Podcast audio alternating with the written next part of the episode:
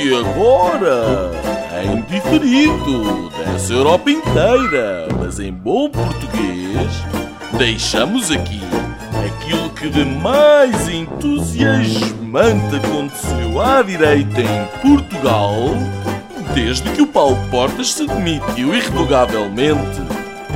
Senhoras e senhores, o podcast Linhas Direitas. Olá a todos, bem-vindos ao Linhas Direitas, eh, o quinto episódio em tempos de cólera. Juntam-se, como é habitual, a este telepodcast Gonçalo Doroteia Cevada, Nuno Lebreiro e eu, Afonso Vaz Pinto, todos em reservado confinamento e em Portugal. Esta semana vamos voltar ao monotema, what else? Dentro disso falaremos do prolongamento do estado de emergência, da suposta desejável fase de Planalto, da curva da doença em Portugal e do possível regresso à normalidade da União Europeia. Também vamos uh, abordar uh, o que está a ser uh, falado no Eurogrupo e também dos Estados Unidos, enfim, de todo este molho de brócolos em que as nossas vidas se transformaram. No dia em que gravamos, já há mais de 13 mil casos de coronavírus registados em Portugal. Hoje tivemos mais 699 casos. Uh, o número de mortes subiu uh, de 334 para 380, com 35 vítimas mortais nas últimas 24 horas. Uh, uma subida na ordem dos 10,1%. Existem agora 196 casos recuperados. desde o último episódio já se passou muita coisa. Ramalhianes, foi logo a seguir a nós gravarmos, deu uma entrevista à altura do momento que vivemos teve o mérito de lançar uma fasquia, disse que daria a vida por, por, um homem mais novo, foi uma das declarações mais fortes, e mostrou a muitos outros como e, sobretudo, o que dizer em tempos de guerra. Na última semana, o Presidente e o Governo estenderam o estado de emergência uh, e apertou ainda mais uh, as medidas de, de confinamento. Há mesmo pessoas a serem detidas por desrespeito do estado de emergência. no sentido oposto, mais de mil presos serão soltos ou serão Uh, confinados também às suas casas, muito provavelmente em regime de teleprisão. Estas prisões e, e, a abstenção do Chega na votação do estado de emergência levaram mesmo a que André Ventura se tenha demitido uh, e recandidatado uh, para o cargo para clarificar águas dentro do partido.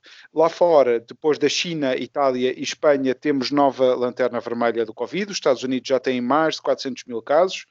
Uh, a Presidente da Comissão Europeia, Ursula von não sei, de que, não sei quê, fez uma meia-culpa e disse que Itália foi abandonada à sua sorte esta manhã o Eurogrupo esteve reunido e ainda não há fumo branco, alegadamente por causa de um bloqueio da Holanda. No Reino Unido, Boris Johnson está hospitalizado e luta na primeira linha, que é dos pacientes uh, de Covid uh, e também dos profissionais de saúde, segurança, etc., daqueles que estão a tentar controlar este, este, esta pandemia. Uh, fora do monotema, o governo da Angola está em profunda remodelação, um, e aqui em Portugal alguém atirou coquetel Molotov para as escadarias de, da Assembleia da República. O valor do petróleo uh, atingiu esta semana 7 dólares, uh, é um número impressionante. Uh, vamos então ao primeiro tema, se concordarem, Nuno e Gonçalo. Estes últimos dias tem-se falado muito em fase planalto e regresso à normalidade. Profissionais do Infarmed falam mesmo de que o pico tenha acontecido entre 23 e 27 de março. Uh, e esta quinta-feira o governo uh, português decide uh, sobre o regresso das escolas em meados de maio. como o presidente Marcelo tem dito, temos que sacrificar abril e ganhar maio? Nuno. Olá a todos. Um, não sei. Sinceramente, não sei. na minha ótica, como eu tenho vindo aqui desde o início, sempre a advogar eh, parece-me evidente que uh, os grupos de risco deveriam uh, sacrificar naturalmente os meses que fossem necessários até ter uma situação um, ehm, de, de, de, segurança, um, ehm, mas não me parece que, que, se justifique que quem não é grupo de risco um, ehm, continue confinado em casa, em particular aquelas pessoas que, não tendo a hipótese do teletrabalho, um, ah, não têm como ganhar dinheiro. e, portanto, não se conseguem sustentar. E, portanto, nós estamos a, nós estamos a, a criar uma situação uh, verdadeiramente dramática para pessoas que uh, não têm grande risco em contrair o vírus. Um, isso é aquilo que está a acontecer. Portanto, eu tenho estado de emergência. Nuno, desculpa, não, não concordas não então com este, este prolongamento do estado de emergência? não é uma questão de. É, é difícil de, de, responder essa questão com um simples sim ou não. Um, eu, eu, começo a estar uh, num ponto em que já não concordo com nada. Uh, porque, uh, e é aquilo que eu tenho defendido, e até agora todos os dados que vão saindo não desmentem, com exceção dos grupos de risco, o vírus aparenta ser grandemente inócuo. E, portanto, uh, aquilo que faz sentido é que os grupos de risco estejam em confinamento e que quem não é grupo de risco possa regressar à sua vida, com alguns cuidados, uh, mas regressar à sua vida. Ainda para mais, quando já há, ao que parece, e se confirma, que uh, a cloroquina, eu nunca consigo dizer o nome, Uh, em, em, combinação com o zinco, é de facto, uma, entre outras terapias, é uma terapia com bastante sucesso. Aquilo que é preciso, de facto, é desenvolver uh, uh, uh, os testes por forma a que toda a gente tenha um conjunto de testes em casa e que possa se ir testando, que é para quando acusar positivo poder fazer a, a, terapia. Nós deveríamos estar a trabalhar nesse sentido, não é, não é aquilo que eu vejo. E aquilo que me faz mais confusão no prolongamento do, do, do estado de emergência, que é, que é para mim, deixa-me logo urticária, porque estamos a falar de de, de, do, do, regime ditatorial, apesar de transitório, mas estamos neste momento uh, uh, com poderes uh, e com liberdades cortadas, um, e portanto faz-me confusão que, e tal como eu tenho defendido, tínhamos entrado nesta quarentena que se justificava para resolver a questão logística de imediatamente, mas que obrigava a um plano de saída da quarentena, que é obviamente uma quarentena seletiva. Esse plano não foi feito, essa estratégia não está delineada. Nesse sentido, o estado de emergência vai se prolongar para lá daquilo que é necessário uh, e os danos causados uh, uh, à sociedade como um todo serão cada vez maiores. Bom, ontem, ontem no programa, uh, uh, no programa que o José Miguel Júdice tem na SIC Notícias, um, ele mostrou uma perspectiva muito interessante. E não é uma perspectiva tão opinativa, é uma perspectiva muito mais factual dos números. E eu acho que vale a pena revisitar os que ele ontem apresentou e que vão à questão do plano de saída, ou que plano de saída é que se prevê uh, ter no final do mês. Uh, uh, eu vou repetir alguns destes números, porque, como disse, parecem-me parecem bastante importantes. Em Portugal, em 2019, um, morreram cerca de 145 mil pessoas. Destas 145 mil pessoas, 13 mil pessoas morreram hum, devido a doenças respiratórias. 3 mil com gripe e destas 145 mil pessoas, 90% tinham mais de 65 anos. Ora, em março de 2020, morreram cerca de 11, 12 mil pessoas em Portugal, para ser concreto, 11.248 pessoas.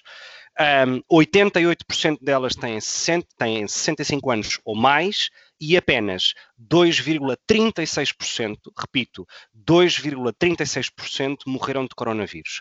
Ora, isto serve e são os números, serve para desmistificar uh, uh, uma ideia que eu acho que um, serviu numa primeira fase para assustar as pessoas e para obrigar a determinado tipo de comportamentos, quer seja o distanciamento social, o aumento da higiene em matéria de lavagem de mão, etc, etc, mas que não podem servir de uh, uh, uh, causa ou explicação para que vivamos de forma confinada ad eterno em em, em, em nossas casas. Peço desculpa, ia dizer algo em espanhol. Em nossas casas. E, portanto, e, portanto, parece-me que uh, uh, temos que voltar a ter uma certa racionalidade sobre isto. Ora, eu já disse isto, creio que foi há, há dois ou três programas atrás. Eu, tipicamente, uh, seria alguém contrário a qualquer tipo de estado de emergência ou de alarme, etc. E porquê? Porque de facto o Nuno disse bem, há uma limitação à liberdade uh, individual, individual, de cada um. Hoje, devo, devo dizê-lo que admito que fez sentido, admito que uh, foi positivo, um, e porque serviu um propósito, que foi de facto aplanar essa mesma curva. Há um instituto uh, uh, de matemática da Universidade de Washington que uh, faz várias projeções aos dados futuros para Portugal e outros países, um, em que se prevê que o último morto com coronavírus em Portugal ocorra no dia 20 de abril e que já passamos há seis dias o tal pico da tal curva, que será, enfim, mais ou menos aplanada. Posto isto, do mesmo modo que se teve coragem política para fechar as escolas a tempo, há que ter coragem política para voltar à normalidade a tempo. Uh, e a tempo digo, a economia não consegue, uh, e imagino que a sanidade mental das pessoas não consiga aguentar muito mais tempo para além do final deste mês. E, portanto, é essencial que, por um lado, uh, se comecem a preparar medidas, a compreender que tipo de quarentena é que vai ser uh, uh, obrigatória ou exigida, seja numa questão de quarentena seletiva ou não seletiva, etc. Mas de facto é fundamental preparar essa mudança e esse voltar à normalidade. E o que é que isso significa voltar à normalidade? Significa que setores é que são prioritários que hoje estão parados e que, portanto, seriam os primeiros, de, de, digamos, de, em maio a reabrir. É importante definir esses setores e porquê esses setores e não outros, um, porque de facto é fundamental perceber que setores é que estarão de fora deste regresso à tal normalidade. É fundamental perceber que a economia portuguesa depende ultimamente e de forma muito dependente do turismo e das, e das, atividades económicas associadas a esse mesmo turismo. Portanto, é perceber que tipo de bloqueios à entrada de cidadãos de outros países vão continuar a existir, que tipo de ligações aéreas é que vão continuar fechadas, etc, etc. Bom, e portanto, feito este raciocínio inicial, vou terminar por aqui para, para enfim, rodarmos um pouco mais a, a conversa, porque queria acrescentar sobre uh, uh, que setores e porquê esses setores é que devem ser os primeiros a voltar à normalidade. Um, mas, enfim, gostaria de ouvir também uh, o que tens a dizer sobre isto, Afonso. Eu acho que de uma forma ou de outra vamos ter que sair da toca. Uh, acho que todos já percebemos que foi uma batalha ganha esta do confinamento em Portugal, uh, pelo menos pelos dados que são apresentados, uh, há esse consenso. Um, e, e, enfim, temos que estudar formas de facto de sair da toca e de voltar à normalidade, porque não se sabe também qual é o impacto de uma crise económica uh, também em, em, vidas humanas ou na saúde de, de, das pessoas e, portanto, é importante já estarmos a olhar, uh, ter os olhos postos no, no futuro próximo.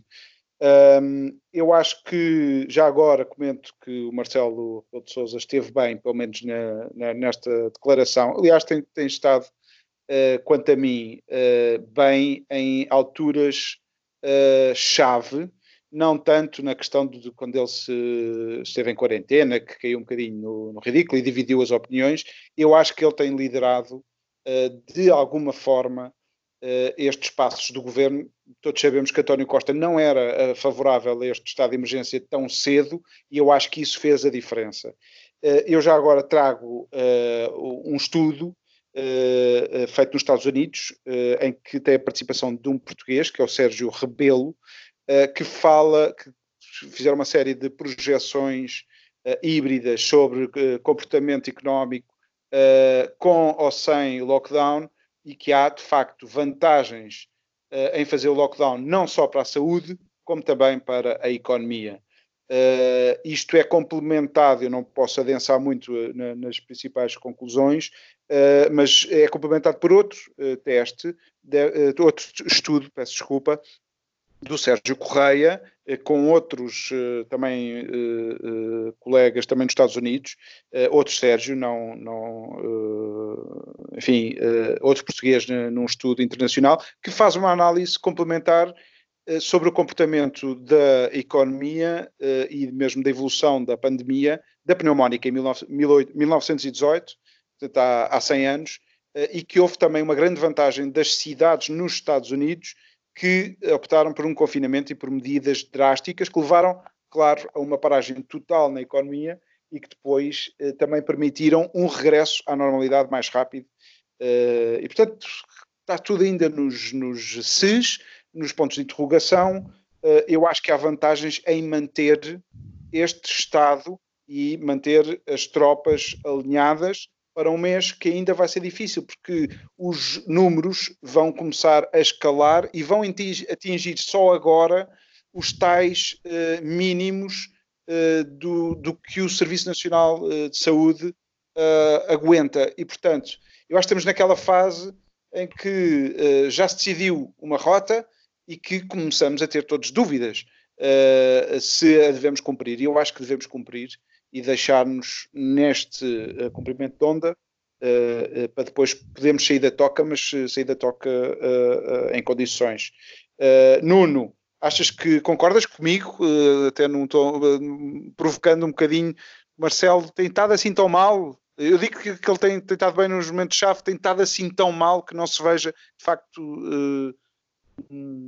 enfim, alguma boa ação do nosso presidente. Fica a provocação. Não, o Marcelo Rebelo de Sousa, para mim, é uma desilusão tremenda enquanto Presidente da República, antes de, de Covid, durante Covid e provavelmente continuará a ser depois de Covid. Não, não, não, não vejo como é que ele poderá um, fazer mudar a minha opinião. Uh, eu que já cheguei a dar graças por uma valente constipação, se não foi uma gripe, onde tive uma semana com febrões uh, em casa em 2016 e que me impediu de votar nele. E, portanto, uh, bendita é essa gripe que eu apanhei, ou essa valente constipação, que a constipação é um coronavírus também, a, constipação comum, que, me permite estar consciência tranquila com o meu voto, ou com o meu não voto, neste caso do Marcelo Rebelo de Sousa. Portanto, isso, enfim, é vale o que vale. Agora, o, o antimarcelismo é, um, é uma desilusão tremenda, ele nem pouco mais ou menos terá o meu voto, enfim. Agora, relativamente a, esta situação, eu começo a estar numa rota já de tal modo divergente um, que se estás a perguntar se eu estou de acordo, se eu estou de acordo, se está bem, se está mal, uh, é, já é incomparável. Não, já, já, quase que não há forma de, de, comparar. Vocês falam dos números. Eu não acredito nos números.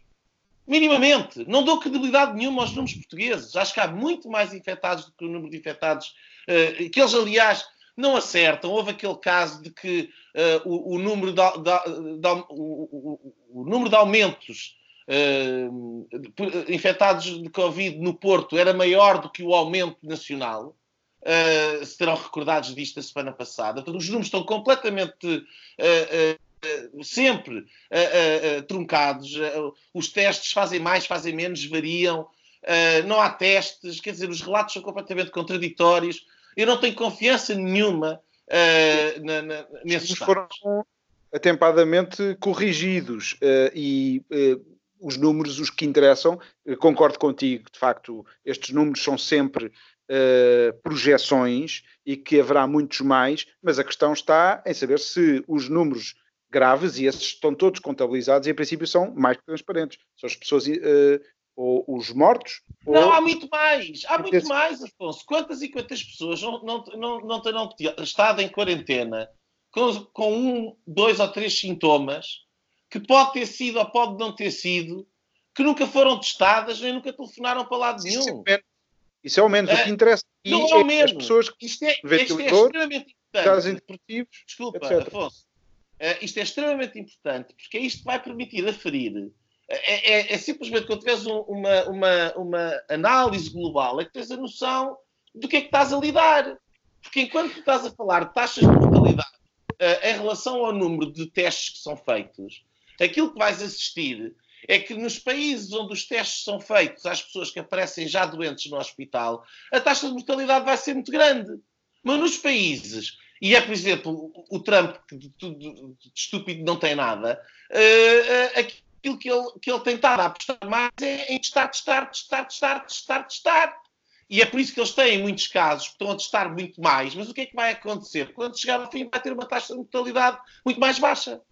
O, neste momento, em relação ao vírus, uh, uh, por um caso, há um, um, um, um, grupo de estudo, digamos assim, que nos permite tirar algumas ilações, que é o, o, o aquele uh, cruzeiro, o, Princess Diamond, em que um, ainda para mais uma população de cruzeiro, que, que, é uma população potencial, com potencial maior uh, risco, uh, em que uh, 20% da, da, só 20% das pessoas é que, apanharam, é que apanharam aquilo e a taxa de mortalidade é extremamente reduzida. Portanto, nós não sabemos com aquilo que estamos a lidar. Os números, em, em particular, para decidir estado de emergência, para mim não faz muito sentido. Aquilo que faz sentido, sim, no estado de emergência, e termino, é uh, uh, fazer parte de uma estratégia global. Essa estratégia tem que passar por defender quem tem que ser defendido e por libertar as outras pessoas que podem voltar à sua vida normal. Enquanto essa estratégia não for feita, não há nada com o qual aquilo que eu possa concordar. Enquanto não houver alguém com, uh, com capacidade de liderança, seja o Presidente da República, seja o chefe do governo, que diga o, o, o nosso plano é este, vamos fazer isto, tal. Não, não há. Portanto, uh, Nuno, deixa-me deixa, deixa acrescentar uh, uh, e comentar alguns dos pontos que disseste. Um, há uma coisa que de facto tu disseste e que faz todo sentido, que é, evidentemente, nos países onde existirá um maior acesso ou uma maior oferta de testes, onde de facto um número muito alto da população vai ser testada, os números relativos à mortalidade vão ser inferiores, isso no final do dia é uma questão de proporção.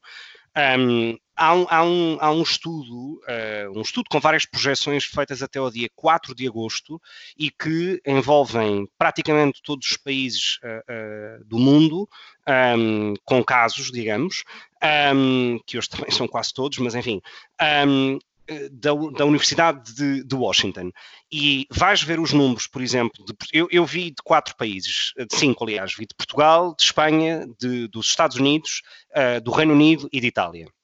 E de facto, é extraordinário quando vais ver os números e tu percebes que os Estados Unidos, apesar de estarem hoje, no dia 8 de abril, na linha da frente uh, do número de contágios, vão ter menos mortes, de acordo com estas previsões, do que o Reino Unido, que além de ter menos população, está a fazer menos testes. Portanto, de facto, isso que tu dizes faz todo sentido. Agora, indo ao ponto, indo ao ponto, e que, por exemplo, no caso de Portugal, dizem que o último morto com Covid-19 vai ser no dia 20 de abril. Portanto, isto é um dado interessantíssimo. Um, bom, voltando, voltando à questão que, que, que, estávamos a falar antes sobre o plano de saída desta crise. Um, eu acho que aqui é fundamental perceber o seguinte, que é o governo português, uh, e contra mim o digo, porque de facto eu não era propriamente muito favorável à, à, declaração do estado de emergência, com tudo o que isso implica do ponto de vista constitucional e legal, a verdade é que funcionou e admito aqui. A verdade é que funcionou e os números, uh, uh, estejam eles mais ou menos corretos, estão do nosso lado. E algo funcionou de tão bem em Portugal que estamos muito longe do que estava Itália e Espanha num período homólogo e é muito, é, é, é, praticamente impossível que nos aconteça o mesmo que está a acontecer a Espanha e a Itália. E isto, no final do dia, é igualmente matemático aconteceu algo em Portugal, que na minha opinião tem que ver com o grau, o grau de resposta e o momento dado dessa resposta, porque no final do dia as medidas de confinamento em Itália e em Espanha foram muito mais agressivas do que qualquer outro país europeu, e no entanto são os dois países europeus que lideram as tabelas de contágios e de mortes. E portanto, algo aconteceu, e para mim tem que ver com o timing relacionado com a resposta. Portugal, com uh, menos de 100 infectados e com um ou dois mortos, declara estado de emergência. Espanha precisou de vários mortos e uh, de mais de mil infectados para declarar o estado de emergência. E aqui há uma diferença enorme, mesmo que, mesmo que façamos uma, uma relação proporcional com a população. Mas há uma diferença enorme e isso é de notar. Agora, ultrapassado este período da quarentena e do confinamento obrigatório, eu estou totalmente de acordo com o Nuno. Tem que existir uma estratégia de regresso à normalidade. Ora, o que é que isso significa? Isso significa que tem, tem que se determinar que setores é que vão voltar à normalidade e em que circunstâncias. Um, como sabemos, Portugal tem uma dependência brutal uh, do turismo e, portanto, há setores da atividade económica, uh, uh, desde o pequeno, enfim, desde o pequeno comércio de cidade da Rua Augusta que vive para o turismo. Um, e, portanto, enfim, o que é que vai acontecer com estes? Não serão certamente os primeiros a sair da quarentena, mas que setores é que passam à vida normal? Em que circunstâncias, como, qual é, o qual é o calendário que temos. E eu acho que isto é fundamental ter esta determinação.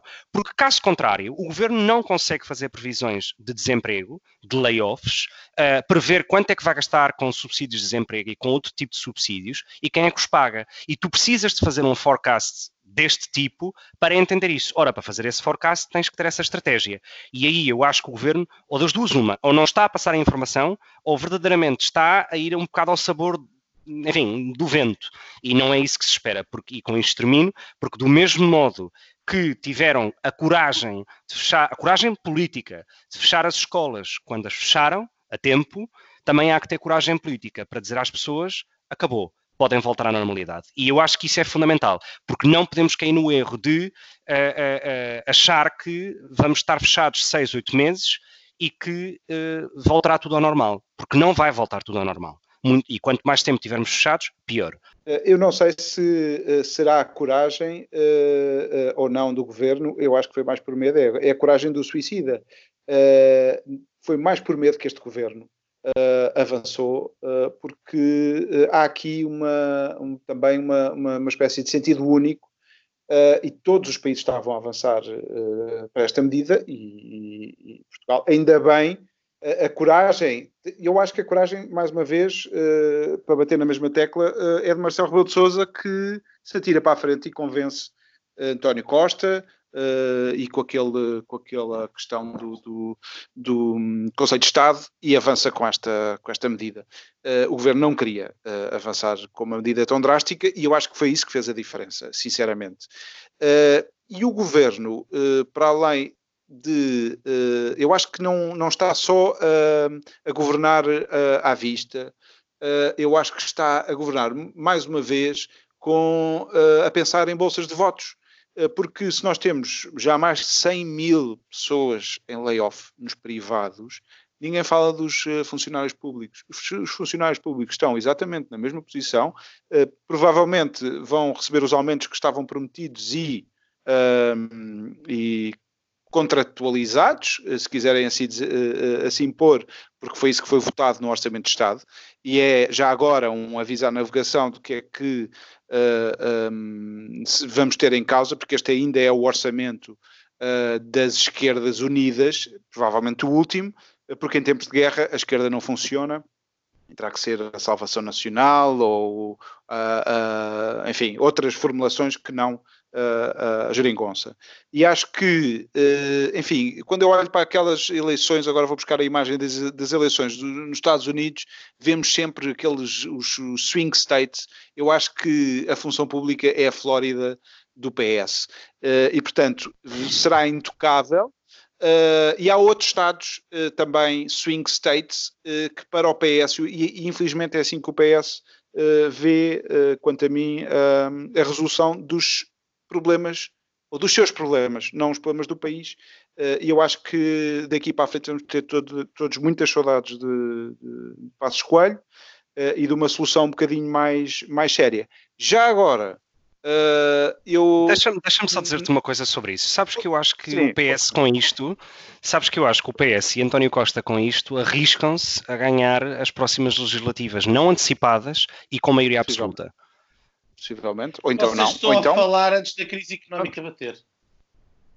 Verdade. Também é verdade, também é verdade. que estas sondagens não se vão aguentar assim nem pouco, mais ou menos, porque o governo vai ter que fazer cortes e vai ter que fazer cortes na função pública, na, na sua Flórida. Ora, e, portanto, Agora, uh... mas por aí, por, por, aí pode justificar a pressão feita ou continuadamente feita à União Europeia.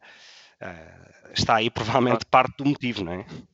Possivelmente. Já lá vamos, eh, só ainda dentro deste primeiro tema mais nacional. Uh, Nuno Lebreiro, qual é o teu comentário sobre esta trica que está a acontecer no, no Chega?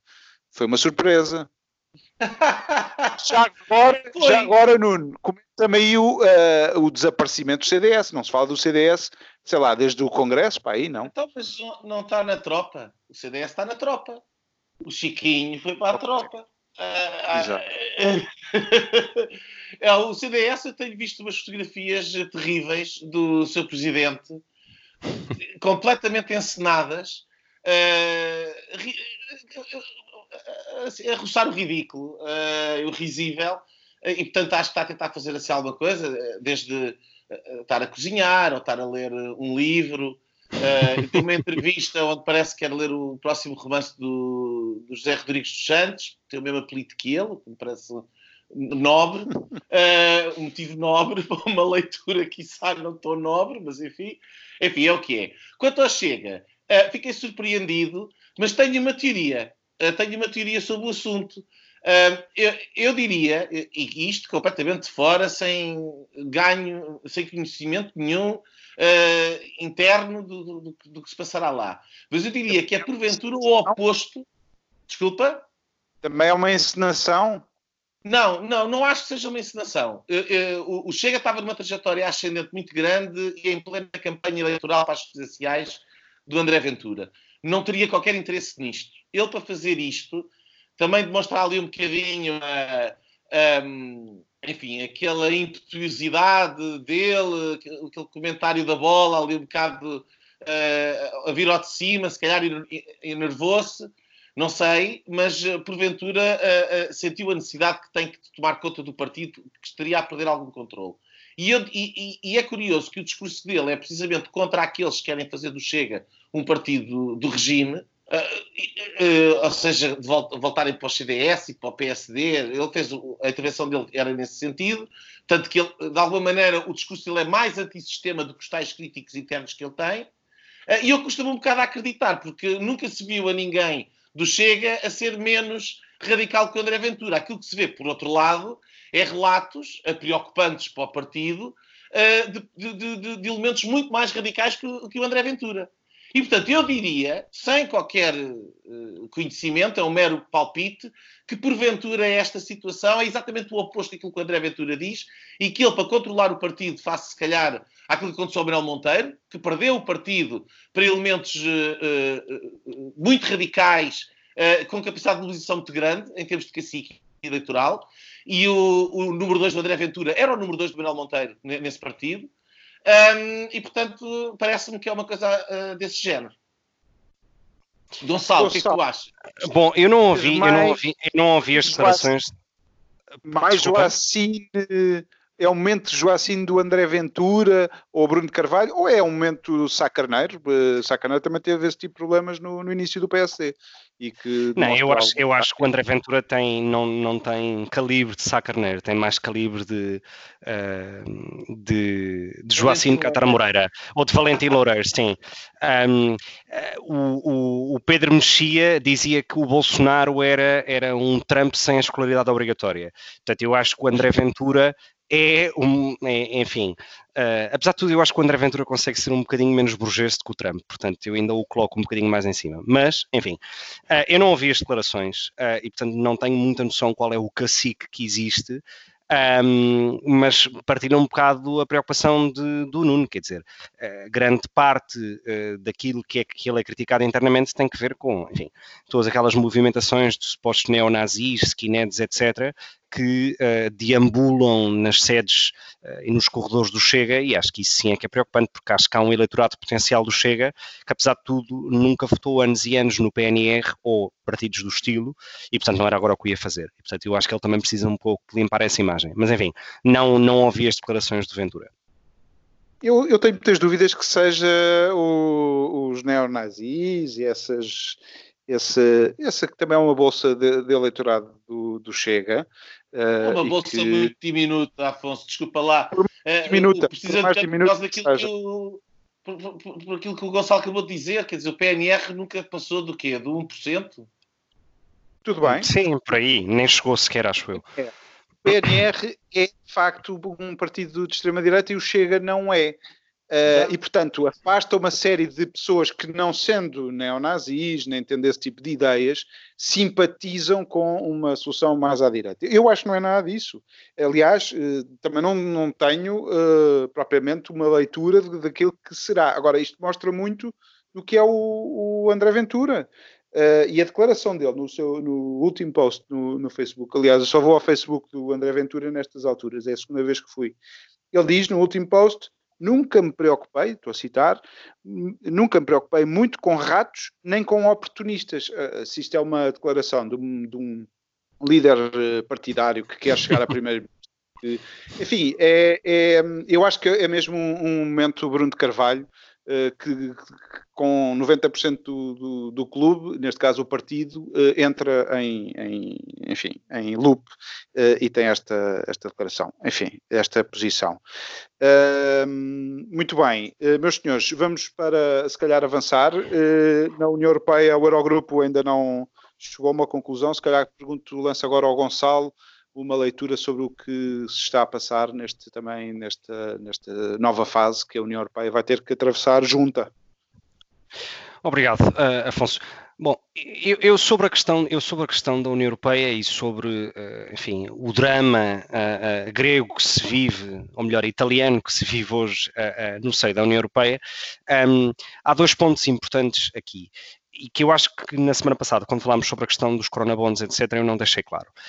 Um, esta crise não tem uh, precedentes. Uh, já vários economistas, uh, vários bancos vieram dizer coisas como esta é a mãe de todas as crises e que o único paralelo que existe é com a, a Grande Depressão do, do final dos anos 20 do século passado. Ora, os dados, por exemplo, do desemprego nos Estados Unidos, hum, apesar de que não é necessariamente comparável com a Europa, porque os Estados Unidos têm um mercado de trabalho muito flexível e, portanto, as pessoas recebem à semana e, e é muito fácil também ser despedido, mas também é muito rápido e muito fácil conseguir um trabalho. Uh, mas os dados da semana passada dos Estados Unidos são super preocupantes, porque não há paralelo nos últimos uh, uh, 60, 70 anos de algo deste estilo. E, portanto, isto não há um benchmark nas últimas décadas para poder prever o que vem aí. Portanto, eu acho que a União Europeia tem que perceber que as ferramentas utilizadas há 10, 12 anos atrás na crise de 2008, 2009 e que depois seguiu nos anos seguintes com as crises das dívidas soberanas nos países do sul da Europa e na Irlanda, não vão servir para resolver este problema. Bom, e portanto, eu a semana passada uh, já disse que países como a Alemanha e a Holanda estariam de alguma maneira uh, uh, reticentes a dar algum tipo de crédito ou de dinheiro a, a fundo perdido sem nenhum tipo de, de, de, dinheiro a crédito ou a fundo perdido sem nenhum tipo de, de garantias ou de contrapartidas. Ora, o que se passou, o que se passou na, na, nas últimas horas no Conselho Europeu um, e, no, e, digamos, no ECOFIN demonstram, demonstram hum, duas posições muito distintas sobre esta mesma realidade. Por um lado, os países do sul da Europa, apoiados por, pelos vistos, todos os outros países uh, europeus, contra uh, uh, a Holanda. Uh, pelos vistos, já existe um alinhamento entre uh, países como a França e a Alemanha numa solução, numa solução chamada a solução francesa, em que o governo francês o que propõe é uma espécie de plano Marshall contra o coronavírus, um, uma vez que a pandemia seja ultrapassada, portanto, para questões macroeconómicas e, e, e de condições sociais das pessoas, em que dívida antes do coronavírus e Uh, uh, que venha a ser contraída depois de ser resol resolvida esta crise não esteja uh, um, sobre as mesmas condições de acesso a esse crédito. Ou seja, é como se parássemos o tempo para o tempo que vai ser utilizado para resolver esses problemas de coronavírus. É uma proposta interessante, mas que não chega a fazer essa partilha de riscos de dívida uh, uh, uh, nos demais países. Ora, vamos, este, o dilema em que nos encontramos hoje é o dilema que se encontrava o governo de Tsipras e o governo, do, o governo grego do Siriza há 10 anos atrás, que era, por um lado, uh, têm um, uma, uma, espécie de uh, legitimidade dada pelo povo grego para legislar numa determinada matéria, do mesmo modo que todos os outros governos têm para legislar no sentido contrário. Ora, o que acontece hoje é que todos os governos europeus também estão legitimados pelo seu povo Uh, tal como o governo holandês, que neste caso seria o governo grego, portanto de forma homóloga, mas ao contrário, uh, o governo holandês também tem o apoio do Parlamento grego e, portanto, da democracia representativa e, logicamente, do seu povo para chegar uh, ao acordo a que chegaram ontem, que é não querem ser, não querem assumir nenhum tipo de responsabilidade pela dívida dos demais países. A questão aqui é: vamos agora criticar esta posição uh, ah, um, quando, quando uh, uh, nunca a criticámos a do governo grego? Eu tenho dúvidas, mas ao mesmo tempo também devo dizer que de facto a União Europeia não tem outra saída que não o consenso. E o consenso não é o consenso assim assim, é o consenso para uma resposta clara e contundente a esta crise. Ora, há uma entrevista do secretário-geral da OCDE a um jornal alemão esta semana em que ele diz de forma muito clara que ou a União Europeia passa para a próxima fase da integração, que é a da partilha dos riscos financeiros e de dívida de todos os países, ou desaparece, ou torna-se irrelevante, ou perde toda a legitimidade que tem no seio das suas populações nos vários países. E é isto, é tão simples quanto isto. A União Europeia, se não tomar uma posição clara e uma resposta unida de que estamos todos no mesmo barco, desaparece. Ocorre o risco de se tornar irrelevante, mesmo que se mantenha formalmente. Ora, o que a Holanda tem que perceber, e vou terminar com isto, o que a Holanda tem que perceber, e acho que a Alemanha já chegou a essa conclusão há muito tempo, ou pelo menos nos últimos 15 dias, teve tempo de refletir, o que a, Alema, o que, perdão, o que a Holanda tem que perceber é que a Holanda fora da União Europeia desculpem ser tão duro, mas eh, não é nada nem é ninguém. Porque a Holanda o que faz e o que beneficiou nos últimos 20, 30 anos um, foi de ser uma produtora exaustiva de caixas de correio para sedes de empresas multinacionais de todos os sítios na Europa. Uh, uh, e que só beneficia ou que só conseguiu esse tipo de atração, digamos, de investimento estrangeiro, porque está na União Europeia. Porque se não estivesse na União Europeia, Europeia, a Holanda nem sequer entrava na equação de nenhuma multinacional. E, portanto, a Holanda sabe que se puxar muita corda e se perceber que está encostada às cordas sozinha, uh, uh, não vai ser bom. E, portanto, a Holanda sabe que tem muito mais a ganhar estando na União Europeia, mesmo assumindo riscos da dívida italiana ou espanhola, por exemplo, do que estando fora. E o que a Holanda tem que perceber, e o Portas disse isto no comentário semanal que tem na TVI no domingo passado, a Itália, país fundador da União Europeia, não é a Grécia. Portanto, Itália e Espanha são dois dos quatro grandes atualmente sem o Reino Unido. E, portanto, a, a, a, Holanda tem que perceber que o seu lugar neste, neste contexto, se calhar, é o equivalente àquele que a Grécia tinha há 10 anos atrás e que não joga com as mesmas armas, com a diferença de que, obviamente, a Holanda tem dinheiro, mas que sabe perfeitamente que perderia uh, um arrombo ao seu PIB muito superior a qualquer coronavírus se saísse da União Europeia ou se fosse obrigada a, a, a, digamos, a sair da União Europeia ou a fazer parte deste clube em que todos queremos fazer parte. Portanto, eu acho que a Holanda também tem que ter um bocadinho noção da sua circunstância e do seu tamanho, uh, porque isso também é um ponto importante. Nuno, Gonçalo, concordas com esta visão minimalista é... da, da Holanda? Não, em parte concordo. Uh, o, o, o Gonçalo disse o conjunto de coisas acertadas, mas não gosto nada do tom. Uh, esta coisa de a Holanda tem que perceber. A Holanda não, a Holanda não tem que perceber nada. A Holanda está a lutar pelos seus interesses. Uh, como diria o nosso Primeiro-Ministro, vamos lá ver. Quer dizer, o que é que está aqui em causa? E o que está aqui em causa é que a União Europeia, é, eu já tive a oportunidade de dizer isto neste podcast várias vezes, é um, uma construção proto-federal que, que não está acabada. E, portanto, tem elementos uh, que são federais, como é o caso da moeda única, como é o caso do Banco Central Europeu, uh, portanto, um conjunto de, de, de, instrumentos e de instituições que são de facto federais, mas depois tem uh, outros elementos que não são, uh, que são, nomeadamente, a emissão de dívida, que é feita por cada país de forma soberana. e, portanto, aqui a questão é que, por um lado, temos, os instru temos instrumentos que devem ser geridos de uma determinada forma e há outros, ou seja, uma só voz e, e, essa gestão é incompatível com os diferentes estilos de governação que existem uh, e que se consubstanciam uh, nas, diferentes, nas diferenças nacionais através de diferentes políticas de emissão de dívida. Um, uh, eh, eu concordo, regra geral, com o. Portanto, tirando esta questão do tom, qual é que é o problema da Holanda que, com, um, com aquilo que se está a desenhar aqui? é que, e aí eu estou de acordo com o Gonçalo, uh, uh, de facto, a União Europeia atravessa a ponte uh, para o lado federal e, portanto, assume aqui uma mutualização completa da dívida e do risco da dívida, o que vai acarretar, nomeadamente, a, uma, a uma união fiscal, e uma união fiscal implica uma harmonização fiscal, e como o Gonçalo bem explicou, isso não interessa nada à Holanda porque perde a vantagem competitiva que tem. Portanto, a Holanda não quer harmonização fiscal e, portanto, não quer, não quer ter, não quer dar esse passo federal. Ao mesmo tempo, tem dentro de, do seu próprio Parlamento a segunda e a terceira forças mais, uh, uh, com maior expressão nas sondagens neste momento, são dois partidos uh, que são anti-União Europeia. portanto, é uma situação política complexa, porque é aí que eu não gosto do todo do Gonçalo está a dizer a Holanda tem que perceber, quer dizer, a Holanda tem que respeitar. Muitos holandeses entendem que, não, que têm maior vantagem estar fora da União Europeia. E se uh, lhes puserem em cima do prato que têm que engolir uma harmonização fiscal à força, se calhar muita gente vai concordar com isso.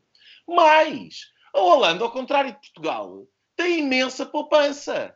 As pessoas mais velhas vivem de, de, dos rendimentos da poupança, não têm interesse nenhum nas taxas de juros próximas do zero que existem no, uh, uh, uh, na, na, zona euro e que existem por causa das dívidas insuportáveis dos países do Sul.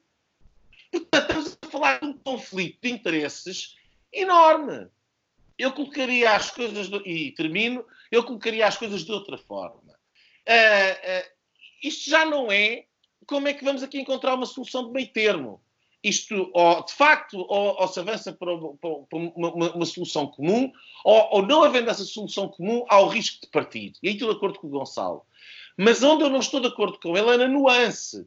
É que ele diz que é, é, é, depende única e exclusivamente do que nós queremos fazer, ou seja, depende da vontade de todos. E não é isso. Eu, neste momento, não sei se dá sequer para fazer. Precisamente por causa da. Uh, uh, por um lado, uh, o peso que representa a economia italiana. É mesmo possível fazer um bailout à Itália e um bailout à França? Mas há dinheiro para isso?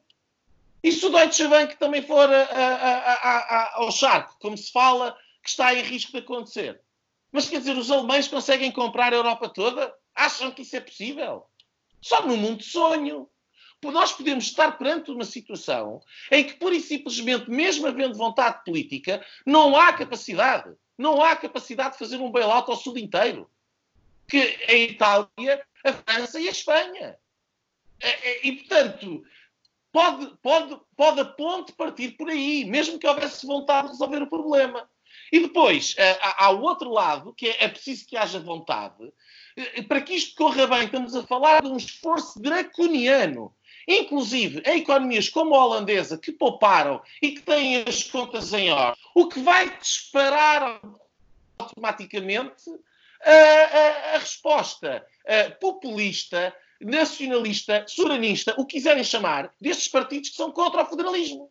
Portanto, o outro lado pronto pode roer é será possível, primeiro, se quer haver um bailout desta magnitude dentro do euro? E o segundo é, será que, que, que as democracias que têm que ter que fazer um conjunto enorme de sacrifícios estão disponíveis para fazer esses sacrifícios, para salvar o euro? São duas perguntas diferentes e ambas uh, que não, é, não, não têm uma resposta evidente. Não, a única questão, e só fazer um comentário ao que tu disseste, a única questão, e é quase existencial, é uh, são dois países fundadores, a Holanda e a Itália, que se enfrentam hoje numa questão um, quase existencial da União Europeia. Eu um, arriscaria-me a dizer que se existisse uma preferência, uh, não tenho a menor dúvida de qual é que a Alemanha preferia ter no seu clube e arrisco-me a dizer que seria a Itália, nem que seja porque tem um maior conjunto, tem uma estrutura económica muito mais sólida uh, uh, do que a Holanda, quer dizer, um, o ponto também no final do dia é esse, não é? Um, e tem mais consumidores, não, não, comprar não, carros, etc. Ponto, não, estamos, não, estamos nesse ponto, mas eu acho que se, mas eu acho que se arriscam estes pontos, porque a Itália também tem um problema de populismo em, em, doméstico em casa. Aliás, o partido, o Movimento 5 Estrelas, está no governo, uh, e se for preciso partir, parte. E, portanto, de um lado tem a Liga do Salvini, no governo tem o Movimento 5 Estrelas, e a questão aqui é perceber qual é que é o é damage control, qual é que é preferível perder. E eu arrisco-me a dizer que é preferível perder a Holanda no limite dos limites do que a Itália. Mas uh, isso são contas que eu não parece que, se, que, que nós estejamos em, em, com capacidade de fazer. De, de, neste momento está incontrolável. A situação não está controlada. E, não, então, tens um não. conjunto de variáveis, que... tens um conjunto de variáveis que neste momento uh, colocam simplesmente uma grande incógnita.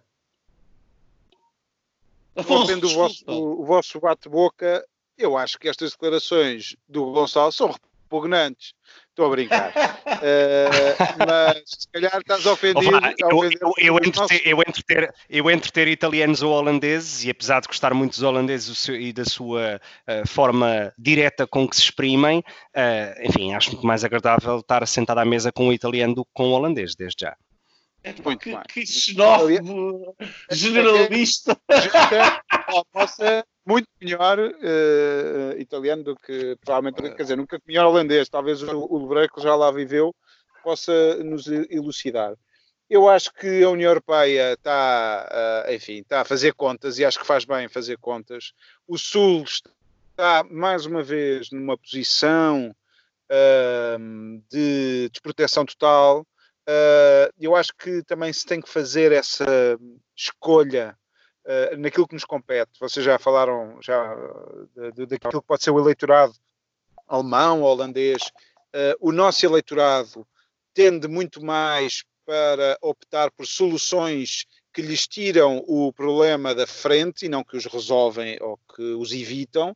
E acho que nós temos que começar a fazer essa escolha. Nós, uh, Espanha, Itália uh, e todos os países da periferia, um, para não pôr isto numa questão de só de norte e sul, porque também tem a ver com centro e periferia. Acho que todos temos a ganhar. Uh, Falou-se aqui de um estudo no último episódio uh, que dizia que há vantagens uh, em ter esta união para todas as partes.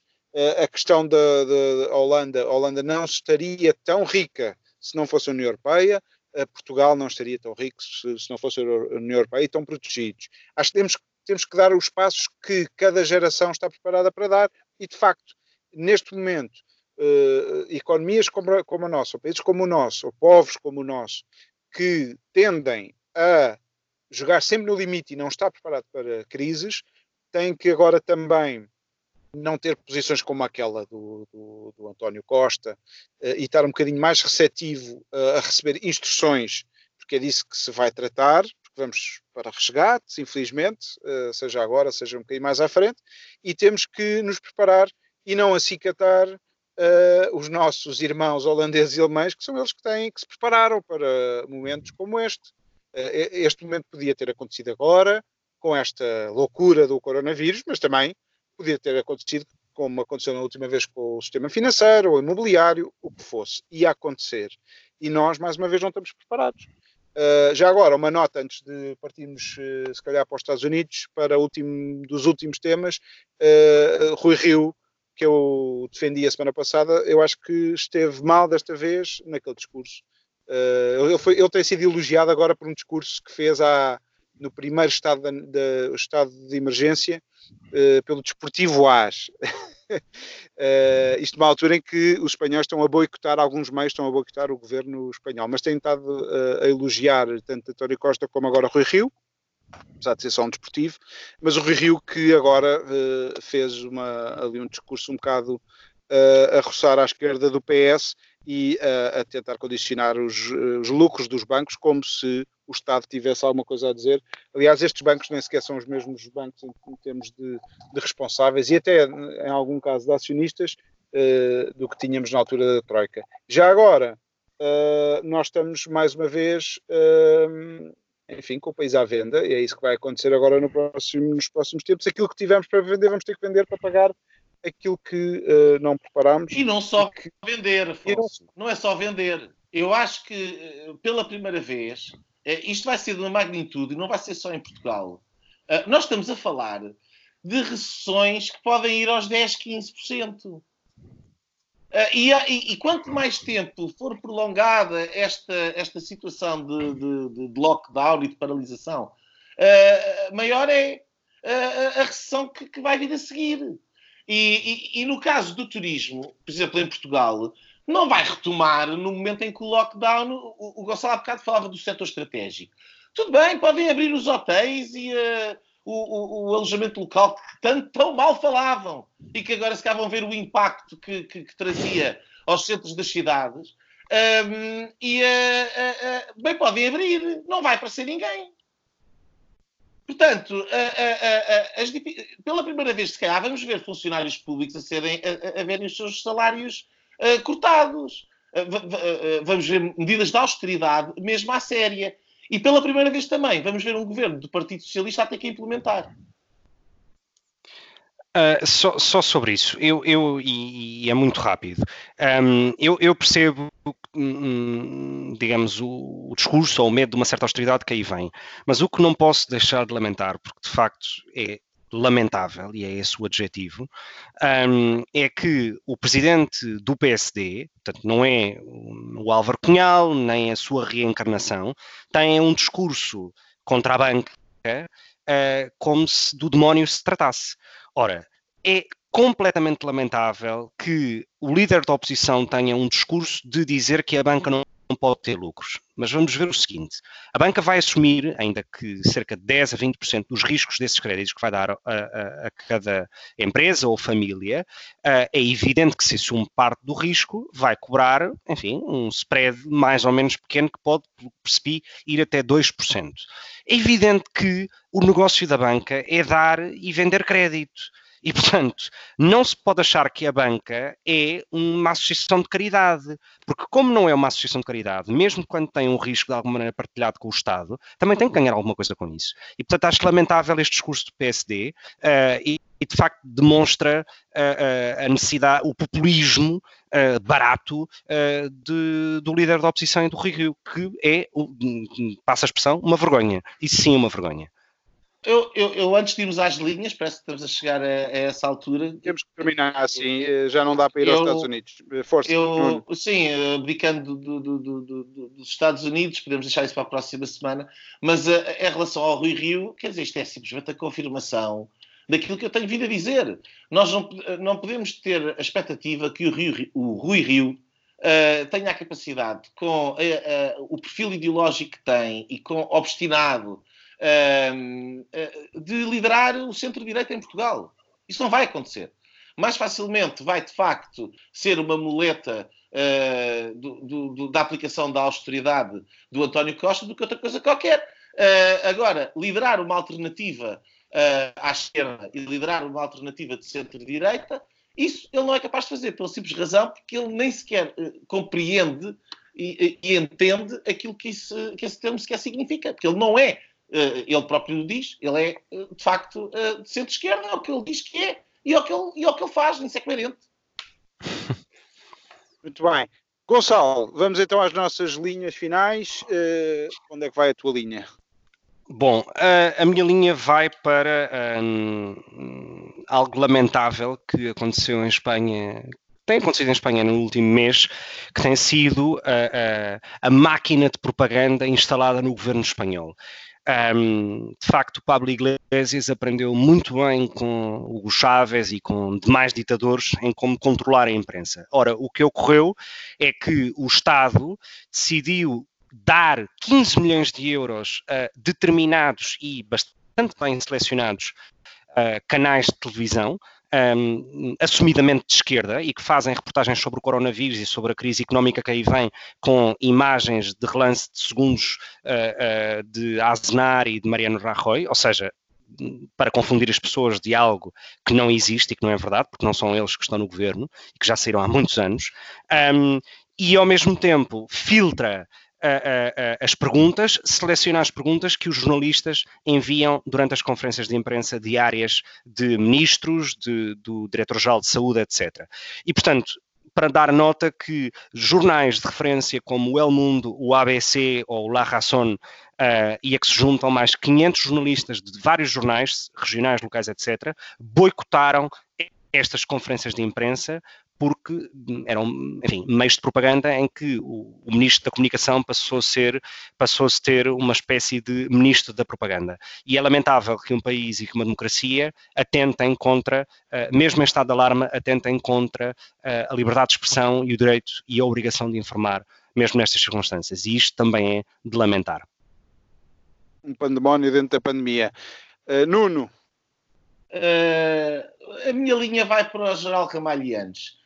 Um, eu, eu vi uh, a, a, entrevista que ele deu e de facto uh, é daquelas coisas. Uh, por um lado, encheu-me de, de, de, contentamento e de orgulho por estar a ouvir, independentemente de concordar com, não concordar com tudo que, o que o nosso ex-presidente disse mas uh, uh, o respeito e a dignidade que, que, de facto exalam de cada palavra uh, séria e depois a tristeza que o vazio que estas figuras deixaram. porque na política ativa hoje em dia não temos de facto quem, quem lhes calça os sapatos.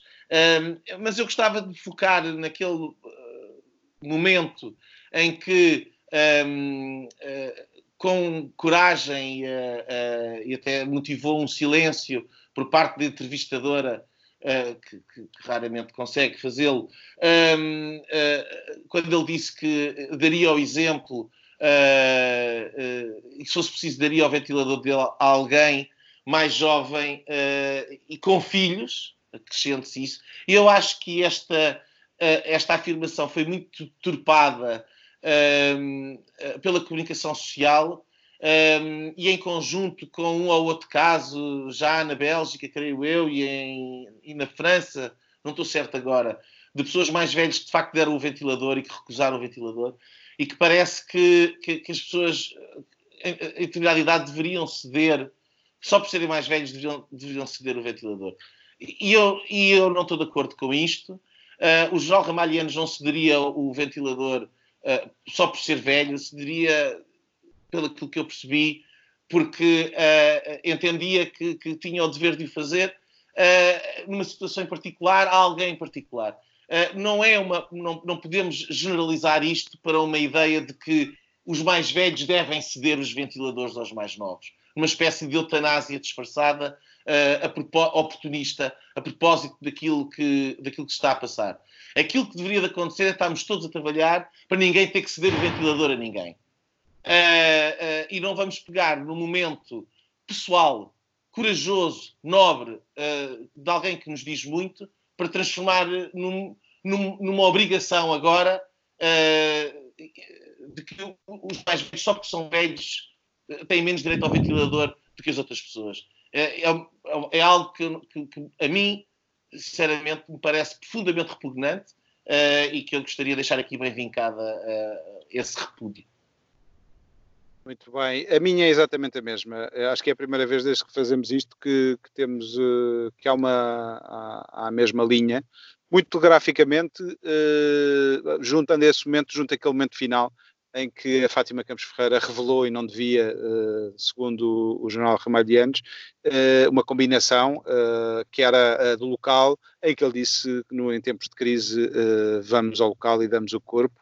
é de militar, Uh, e, e, ele uh, também é de, faz parte do feitio, deu um raspanete em direto e disse: Olha, isto era uma combinação foi, entre nós dois, não era para, para ser revelado. Uh, acho que tiveram os dois bem um, e pronto, e fica, fica este registro muito diferente das entrevistas, principalmente do nosso António Costa.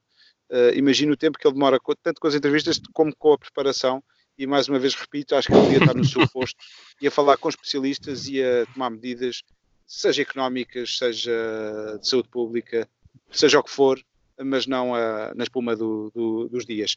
Obrigado, Nuno, obrigado, Gonçalo, obrigado uh, a todos os que ouviram este podcast. Uh, até à próxima.